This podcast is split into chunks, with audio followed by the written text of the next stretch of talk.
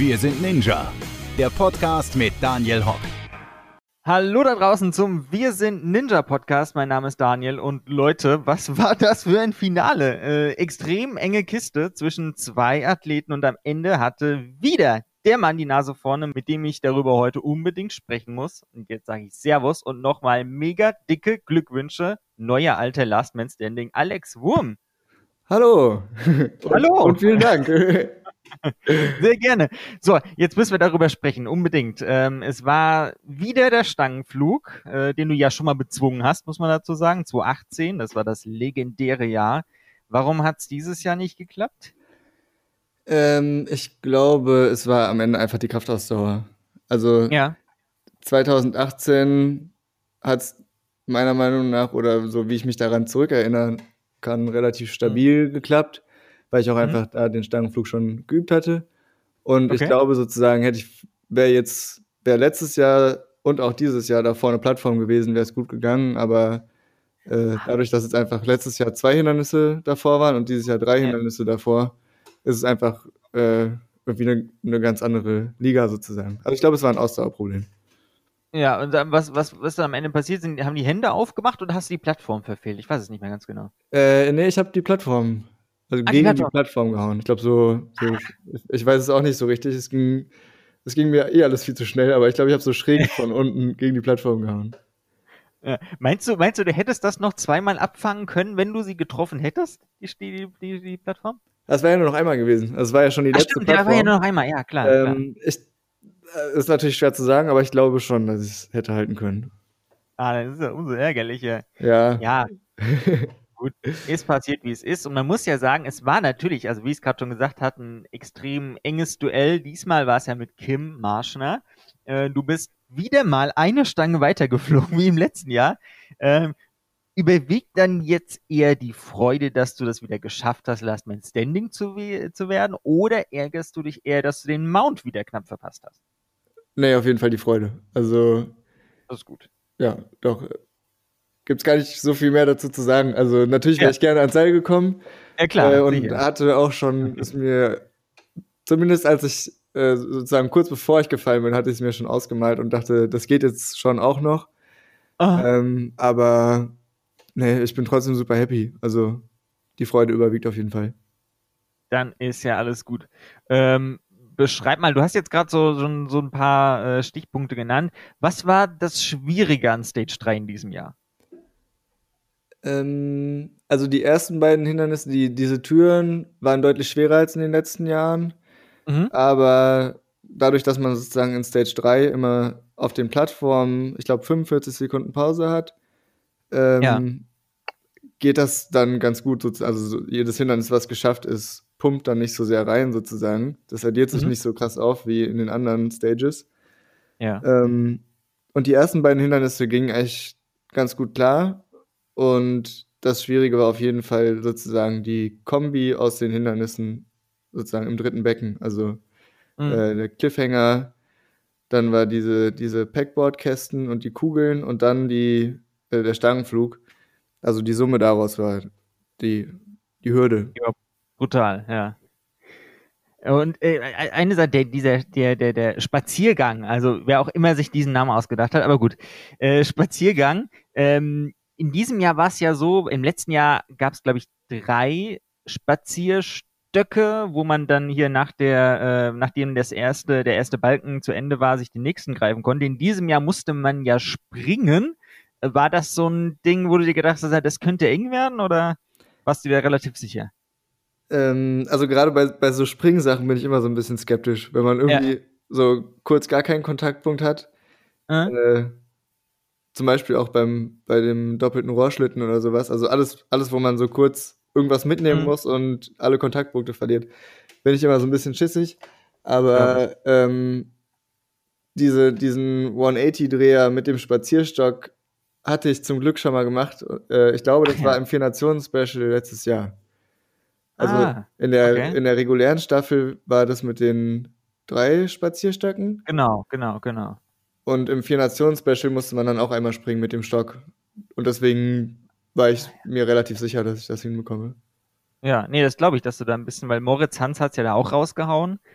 Ähm, und wenn du jetzt mal abschätzen müsste, so nach Stage 1 und 2, weil das ist ja alles relativ zeitnah hintereinander, ähm, wie viel Kraft bleibt da einem noch? Kannst du dich da relativ schnell wieder regenerieren oder ist es dann wirklich, dass du dann da wirklich schon äh, die letzten Kraftreserven rausholst?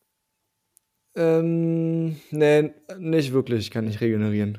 Also Ja. ich, auf jeden Fall merkt man die Stages von vorher in den Knochen. Mhm. Aber ich denke mir halt, so geht's ja allen. Und das wissen auch. auch diejenigen, die den Parcours bauen und testen. Und ähm, genau, also ich habe das auf jeden Fall dann immer noch in den Knochen, aber Ja. so ist das halt. Lässt sich ja dann auch nicht ändern. Richtig, das ist ja auch menschlich. Also beziehungsweise würde sich ja schon- würde sich schon vielleicht ändern lassen, wenn man irgendwie darauf hintrainieren würde. Aber ich habe dann mit dem Training genug andere Baustellen.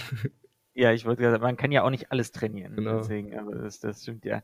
Und ähm, wenn man dich so generell im Parcours sieht, dann gibt's ja mittlerweile kein Hindernis mehr, außer der Stangenflug und der Mount Midoriyama, das sie wirklich aufhalten kann. Ähm, aber die Bestzeit holst du eher selten. Ist das so gewollt oder wärst du gern da auch mal vorne mit dabei bei den äh, Bestzeiten? Ähm, ja, doch, eigentlich, ich wäre schon gerne dabei. Ist, also, das ist jetzt nichts, was ich irgendwie, wo ich so krass dahinter stehen muss oder so langsam zu sein. Äh, Äh, Es ist nur einfach so, dass ich, glaube ich, so meinen eigenen Rhythmus habe, irgendwie so meinen eigenen Takt, der mir mein Tempo vorgibt. Aha. Der ist einfach nicht so schnell. ja gut. Also- Am Ende ist ja Hauptsache erfolgreich, ne? Ja, ich habe das Gefühl auch so in den Stages, wo irgendwie ein Zeitlimit ist, wo war das im Ja. äh, Finale Stage 1 auf jeden Fall und Ja. äh, genau und im, in der Vorrunde war ja kein Zeitlimit, aber da wollte man Gas geben, um möglicherweise an den Power Tower zu kommen. Klar, Und- stimmt. Wenn mich so ein Zeitlimit irgendwie aus dem Tempo bringt, bin ich danach immer deutlich platter, als wenn ich einfach in meinem Tempo mache. Okay, ja, macht Sinn, weil wenn du, ja klar, wenn du, wenn du in, mit einem ein, ein Zeitlimit, eine Zeitvorgabe hast, dann agierst du natürlich ganz anders, als wenn du das mit deinem gewohnten Rhythmus machst. Ja, genau. Obwohl genau, ich gar ja. nicht mal weiß, wie viel langsamer sozusagen mein Rhythmus ist. Also ich denke, der ist schon ein bisschen langsamer, aber ich glaube auch Mhm. gar nicht so viel. Aber Nee, Ja. nee. Nee, gar, also so ganz schlecht natürlich nicht. Aber, dieses mit dem Kopf durch die Wand Vollgas geben hat ja jetzt auch schon ein paar Mal ganz gut geklappt, aber Ja. das fühlt sich irgendwie für mich nicht so richtig an. ja, das überlassen wir Benny Grams Ja. und René Caselli und Ja. so weiter. Bei denen sieht das auch viel besser aus. So, und jetzt ähm, bist du ja auch kein wirklicher, also kein richtiger Showtyp, also du machst da nicht so Show und äh, ne?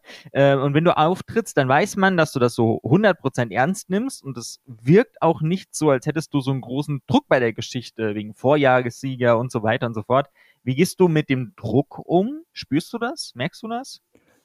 Ähm, ja, auf jeden Fall merke ich den Druck. Also Ja. irgendwie jetzt gerade auch äh, vor diesem Jahr haben doch immer mehr Leute gesagt, ja, du machst das ja schon wieder und ähm, Mhm.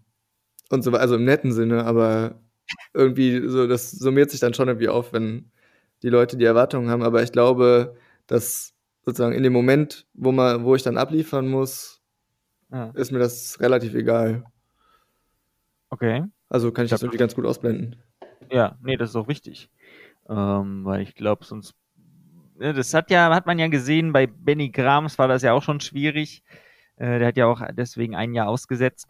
Ähm, deswegen ist das, glaube ich, ganz gut, wenn man dann eine Technik hat, um das auch auszublenden.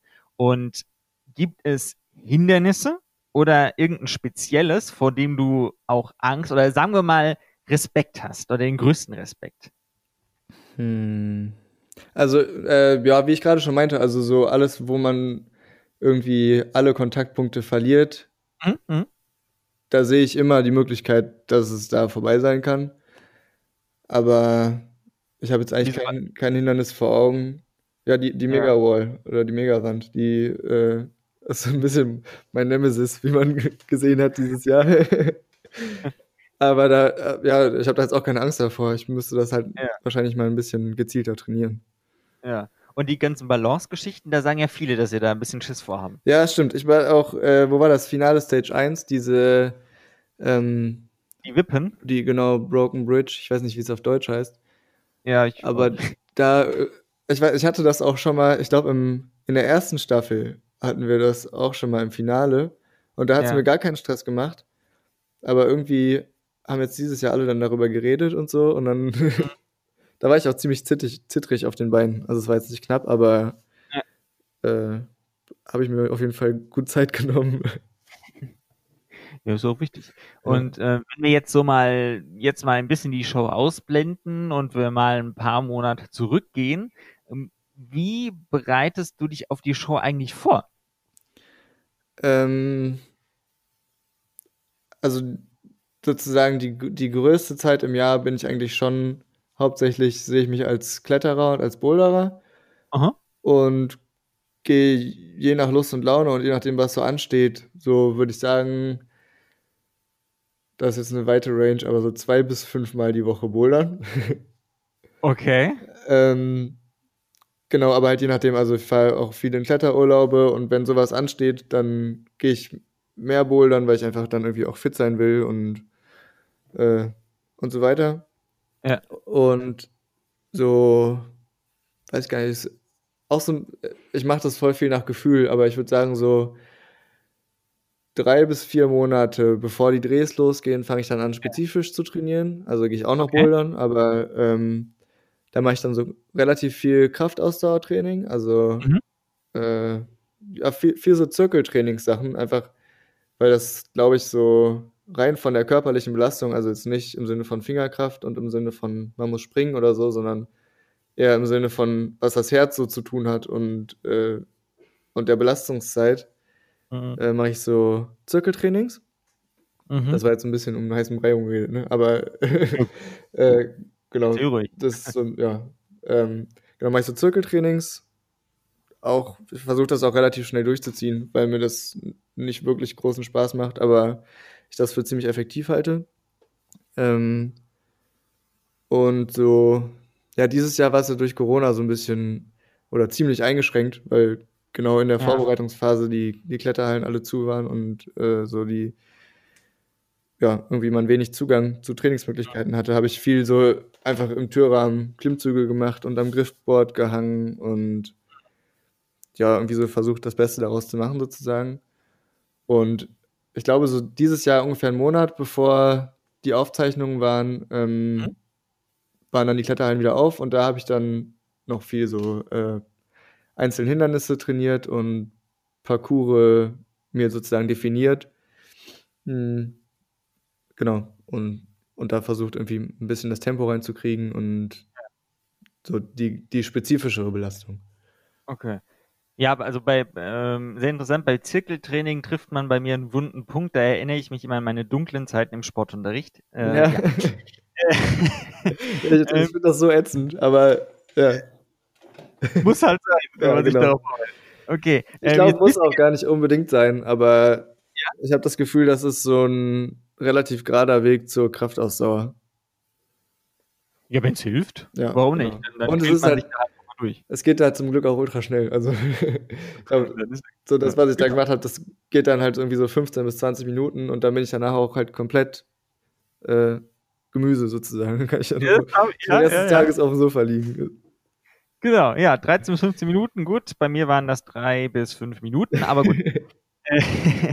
Jetzt bist du ja nie nur Sportler und auch äh, Student. Äh, was studierst du? Psychologie. Psychologie? Ja. Wie kommt man denn darauf? Ähm, gute Frage. Ich glaube, ja. ja. aus Interesse. Interessant. Ja, ja ist ja ähm, so, sondern ein großes Hobby hast du ja auch noch. Und das ist bei dir die Musik. Wie ist denn mhm. das entstanden? Ähm, das begleitet mich eigentlich schon ziemlich lange. Also, ich glaube, ich hatte äh, erstmal Gitarrenunterricht, sowas wie sieben oder acht Jahre lang. Also ich glaube, ich habe mit zehn angefangen, Gitarrenunterricht zu bekommen und dann wow. so bis zum Ende der Schulzeit, also bis zum Abi, also so acht Jahre hatte ich Gitarrenunterricht ähm, und habe auch einen großen Teil dieser Zeit in einer Band gespielt mit Freunden aus der Musikschule. Und, Ach ja, äh, Schulband. Äh, Musikschulband. Musikschulband. genau. Wow. Also, Mus Musikschul-Schülerband. Wir haben auch irgendwie uns um Konzerte gekümmert und zwar einigermaßen organisiert, würde ich sagen. Ah, also auch richtig äh, hier, wie man sich vorstellt, so Auftritte gehabt auf irgendwelchen Feiern Genau, oder äh, wo? Kirchen, ähm, in so Kirchenräumen und irgendwie. Es, es gab auch einige relativ coole Konzerte, so Stadtfeste und sowas. Dann irgendwie kannte der den und der den und der hat dann irgendwie das Stadtfest von da und da organisiert und dann haben wir da auf einer kleinen Bühne gespielt. Das war schon ziemlich cool.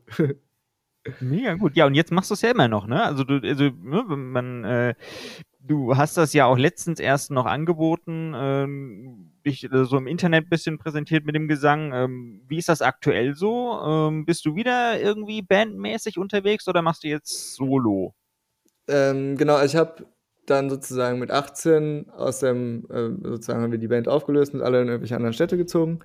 Und Mhm. dann habe ich so zwei Jahre ungefähr ziemlich wenig gemacht und dann angefangen, irgendwie eigene Lieder zu schreiben und auch angefangen, Texte zu schreiben und so, weil es auch irgendwie so ein bisschen eine Art von Tagebuchschreiben für mich ist.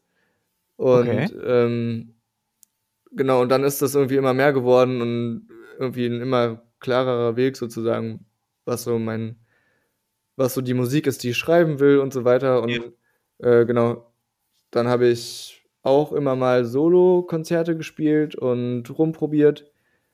Und jetzt, ähm, warte mal, jetzt ist Juni, also so ungefähr vor einem halben Jahr, äh, habe ich dann mit äh, zwei Freunden zusammen wieder eine Band gegründet. Und der eine davon ist auch einer aus der, aus der Musikschulband. Tatsächlich. nein. Der Bassist. Hat man sich wiedergefunden? Das ist ja cool. Ja, wir hatten die ganze Zeit eigentlich noch, ja, mal mehr, mal weniger, aber irgendwie immer Kontakt. Und ähm, ja, dann waren wir äh, letzten September zusammen im Urlaub in Frankreich und hatten halt irgendwie beide Instrumente mit. Und der, der dritte sozusagen, der jetzt auch der Schlagzeuger der Band ist, ähm, wir drei waren zusammen im Urlaub zum Surfen eigentlich und hatten aber halt auch alle Instrumente dabei. Und dann habe ich denen irgendwie Lieder gezeigt, die ich so in den letzten anderthalb, zwei Jahren geschrieben habe. Und die fanden die cool und dann ist daraus irgendwie so entstanden, dass wir jetzt auch eine Band sind. Ach, stark. Und jetzt gehen dann, äh, wenn hier Corona wieder vorbei ist, dann die, die, die, die Stadtfeste wieder los? ja, hoffentlich. hoffentlich äh, auch ja, mehr kleine Festivals und weniger Stadtfeste, aber ich glaube, ja, alles, wo man irgendwie live spielen kann, ist mega cool. Wir konnten jetzt halt leider auch irgendwie nicht wirklich proben. Ja. Ähm, also jetzt gerade so in der heißen Corona-Phase Mhm. haben wir uns jetzt gar nicht gesehen und jetzt ist der Schlagzeuger gerade auf großer Radtour, deswegen äh, pausiert das jetzt gerade so ein bisschen, aber ich glaube, wir sind alle ziemlich motiviert, das auch dann möglichst bald wieder anzustarten. Ist stark. Dann drücke ich auf jeden Fall die Daumen. Vielleicht wird ja dann äh, hier noch eine zweite große Karriere, äh, neben Last Man Standing Karriere hier noch äh, eine Gesangskarriere. Das wäre ja doch mal was. Ja. Gut. Ähm, 75.000 Euro hast du bei, bisher bei Ninja Warrior eingesackt. Äh, ist das Geld auch in die Musik geflossen oder wo ganz anders? ähm, nee, schon, schon relativ viel, also kein, kein großer Anteil von 75.000 Euro, aber so das meiste Geld, was ich davon ausgegeben habe, ist schon in, Instru in Musikinstrumente geflossen. Ach ja. Das ist halt leider eine Musik ist so wie schon, äh, oder man kann ziemlich viel Geld für Musikinstrumente ausgeben und Ja, das glaube ich. ja. Und ähm, was mit dem Rest? Bank? Ja, also Gut. ich habe, ich hatte irgendwie, als ich das erste Mal gewonnen habe, dachte ich, oh geil, jetzt kann ich mir wie das kaufen und dieses und jenes und voll krass. Aber als ich dann das Geld tatsächlich auf dem Konto hatte, Ja. äh, ist mir irgendwie auch klar geworden, dass ich gar keinen Drang habe, irgendwas an meinem Leben sozusagen, dass ich meinen Lebensstil gar nicht verändern möchte und eigentlich zufrieden bin damit, so wie es ist und Ja. äh, dass ich in Urlaub fahre und mittlerweile im Bus und früher halt im Zelt schlafe. Im Bus habe ich mir auch zur Hälfte gekauft. Ähm, und dass ich daran gar nichts ändern möchte irgendwie. Und deswegen ist ja noch ziemlich viel übrig. Ja, ich meine, letztendlich muss man sagen, also es ist viel Geld, aber es sind ja in Anführungsstrichen nur 25.000 Euro.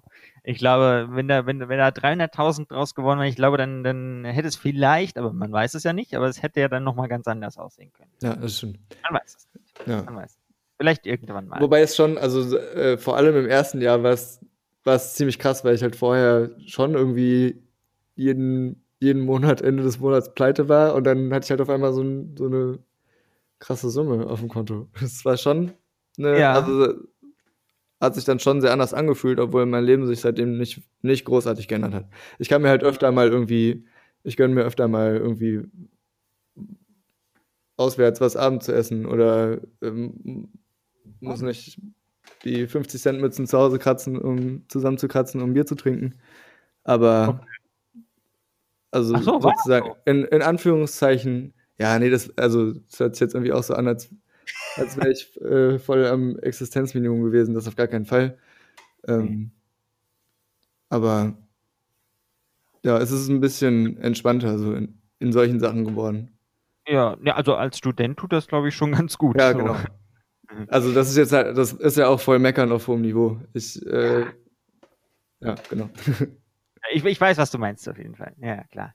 Ähm, eine letzte Frage noch, die interessiert wahrscheinlich eher die weiblichen Zuhörerinnen, äh, aber nur, dass man mal gefragt hat, deine Haare, die Ja, werden ja jedes Jahr kürzer, so irgendwie, ne? 2018 der Zopf, 2019 waren es noch die Locken und dann noch ein bisschen kürzer bei der Ninja-Staffel und jetzt ganz kurz. Wie sieht's da nächstes Jahr aus? Glatze?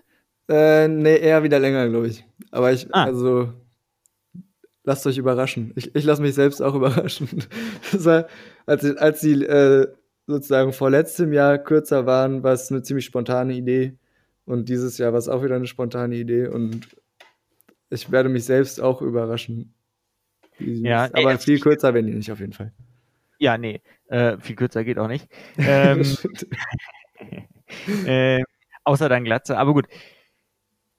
Als ich das gesehen habe, habe ich, hab ich mich ein bisschen gewundert, weil ich habe gedacht, wo sind denn die Locken hin? Bist du, äh, sind das Naturlocken, äh, die du da hast? Oder, also, weil das war ja wirklich, das ist jetzt eine sehr, sehr glatt, glatte Frisur. ja, Gott, ich nee, das sind, Frisur. Das sind Naturlocken. Ich weiß auch nicht. Also ich glaube, die, das sind ja so, schon so relativ große Locken. Und Mhm. ich glaube, ich glaube, dass die jetzt sozusagen noch nicht rausgekommen sind. Aber ich, ich bin Ah. auch gespannt. Vielleicht habe ich jetzt auch keine Locken mehr. Ich weiß es nicht. Ja. Aber ich, ich hoffe, Ja. dass sie wiederkommen. Ach Gott, ja, was für ein beknacktes Thema. Sprechen wir über Haare, ist wunderbar. Früher wollte ich immer glatte Haare haben, aber mittlerweile finde ich es ganz cool, dass ich Locken habe. Dann äh, sind wir gespannt, wie das nächstes Jahr wird. So, Ja, dann auch. haben wir auch das geklärt. Sehr gut. So, ein kleiner Fakt noch. Du musst jetzt nur noch neunmal Last Man Standing werden, dann hast du die 300.000 Euro auch so zusammen. Perfekt. Das ist auch cool. ja, sehr ich, gut. Ich überlege, welchen, welchen Weg ich lieber gehen will. Ja, also ich sag mal so, du bist dreimal Last Man Standing geworden, jetzt schaffst du es auch noch neun weitere Mal, denke ich. Also jetzt ist das alles, das Da- geht da doch. muss ich noch ganz schön lange, ganz schön fit bleiben. Ach, komm, dann haben wir 2029, das geht doch. Wie alt bist du jetzt? ähm, 24. Komm, 31. Das äh, Äh, Tragische 33. ist, dass ich das leider so ein bisschen ausschließen muss, weil ich ja beim Kids Ninja Dreh auch dabei war und die, ähm, ja, die ganz schön fit sind. Ach so, oh, okay, wenn dann der Nachwuchs kommt. Ach so. Also die, äh, die waren ja jetzt eine Altersklasse 10 und 11, ich glaube 10 und 11 und 12 und 13. Genau, genau. Ähm, und die sind so ultra fit, also wenn die bei der regulären Staffel mit sind, ähm, Mhm. dann muss ich mich, glaube ich, doch noch ein bisschen besser auf die Megawall vorbereiten. Dass du damit nicht 2000 Euro gewinnst. genau. Gut, dann haben wir die, äh, die Trainingsgewohnheiten für die kommenden Jahre schon geklärt. Äh, dann sage ich vielen Dank, dass du dabei warst. Das war sehr, sehr toll. ja, danke dir.